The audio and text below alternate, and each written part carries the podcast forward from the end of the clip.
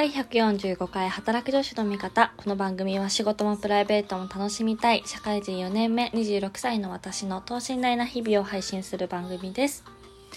えー、皆さんいかがお過ごしでしょうか？ちょっと私気づいちゃったんですけど、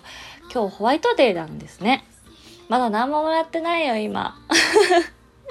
ここで文句言ってもしょうがないんですけど。すっかり忘れてたんですけど、みんなのインスタの投稿を見て、あれ今日ホワイトデーじゃんと思って、まあちょっとね、あの、今週の週頭ぐらいには、あれ今週ホワイトデーだねとか言って、ちょっと一言、あの、釘を刺しておいたんですけど、まあきっと彼は何もね、用意していないでしょうということで、まあそんなもんですよね、結婚したら。うん。はい。えー、そしてですね、あの、ちょっと最近全然、まあ、恋バナというかもう、恋バナと言っていいのかも微妙なんですけど、あの、最近の私たちの日常をお伝えしたいと思います、今日は。この間、あの、友達と電話してて、なんか、同性生活どうしたらうまくいくかというか平和かみたいな話をしてて、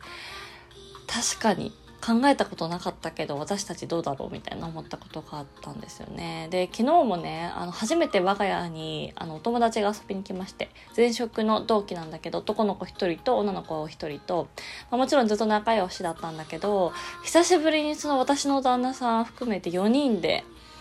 ご飯を食べましてで私その4人だけでご飯食べるの初だと思ってたんだけど実は入社してすぐぐらいの時に一回その4人でご飯行ってた時の写真が出てきて、あの、まだ私が彼と付き合う前で、まあ、ちょうどその女の子に、あの、その子は私、あの、会社の本配属前の研修が隣の席だった女の子で、あの、実は、この、今の旦那さんのこと好きなんだよね。みたいな相談をしてる時期にちょうど4人でご飯に行ったことがあって、で、当時の話を 昨日してめっちゃ懐かしかったですね。そっからもう4年経ったのかと思ってなんだか感慨深くなりましたが、そうですね。で、なんか私たち暮らし始めて思ったのは、まあ、本当にあの趣味が全然合わなくて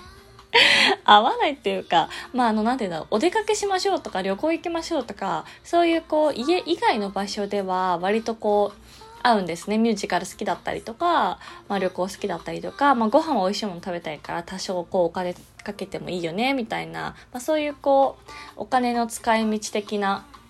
価値観はぴったりなんですけど、あの、インドア、家の中での趣味が全く合わなくて、で、彼は基本的にゲームずっとしてて、あの、最近、ちょっと前話した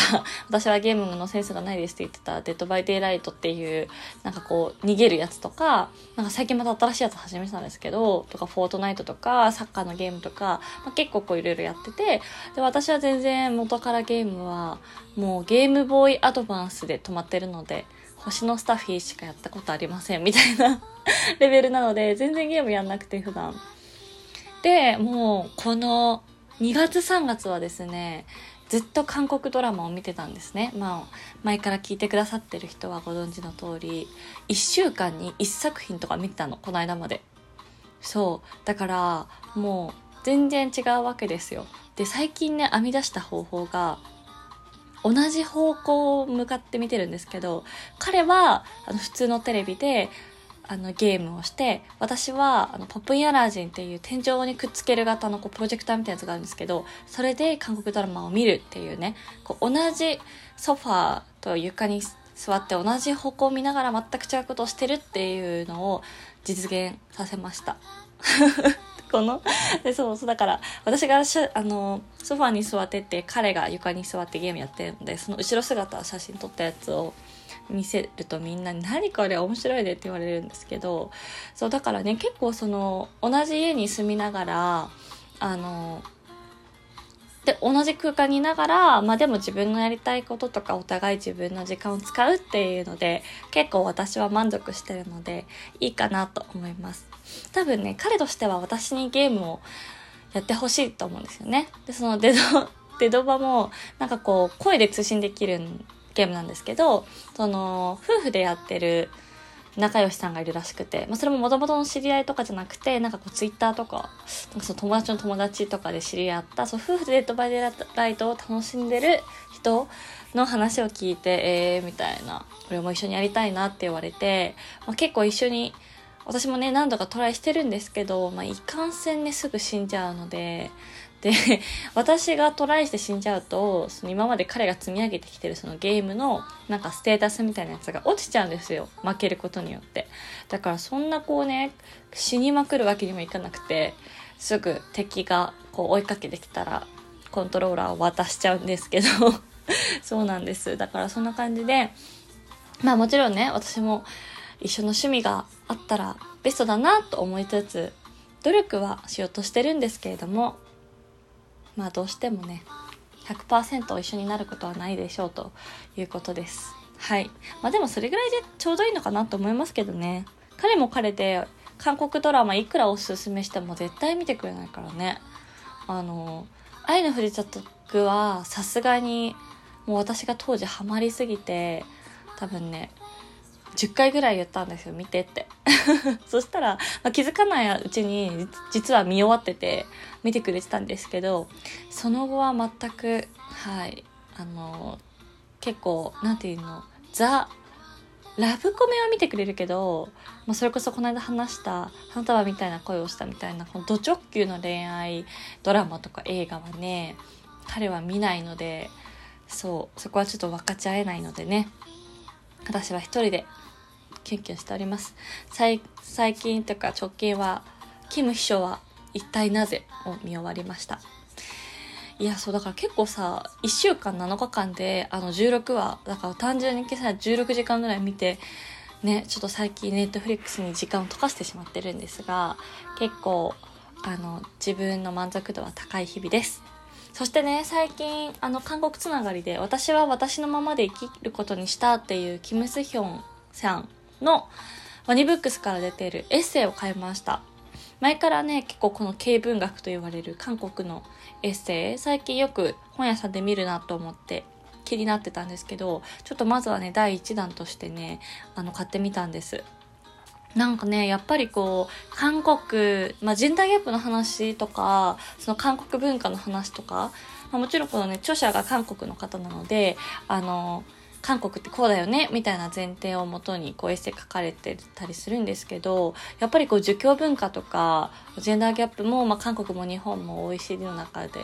ね、こう低いよねみたいなところとかで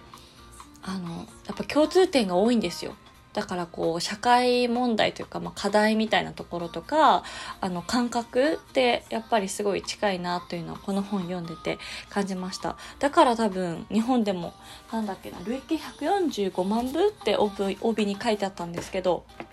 日本と韓国合わせてね。いや確かにと思って。そう日韓累計で。日本で45万部韓国で100万部って書いてあるのでやっぱり共通してるなって思いました。なのでちょっと久しぶりにこうエッセイ買ったんですけど結構こう自己肯定系というか私は私のままでいいんだよっていうそれのヒントが書かれてる本だったりするので是非興味ある方読んでみてください。まだ読み終わってないんだけどすごい読みやすくてねさらっと読めちゃうのでおすすめです。なんかお守り的に近くに置いておくのいいなと思えるそんな本です。はい、ということで、えー、今週も皆様、素敵な週末過ごせましたでしょうか？また明日から月曜日ですけどね。いやもうさ、こう冒頭で社会人4年目のって言えるのもあと2週間ぐらいだなと思っていて、ビビるよね。ビビります。はい。頑張っていきましょう。では、皆様ですね、前回の放送で募集しているポジカリ川柳も引き続きお待ちしております。また番組の感想や相談など、えー、オールジャンルでお便り募集しておりますので、ぜひぜひフォームからお送りいただけたら嬉しいです。本日も最後まで聞いていただきましてありがとうございました。お相手は働く女子の味方アビーでした。バイバイ。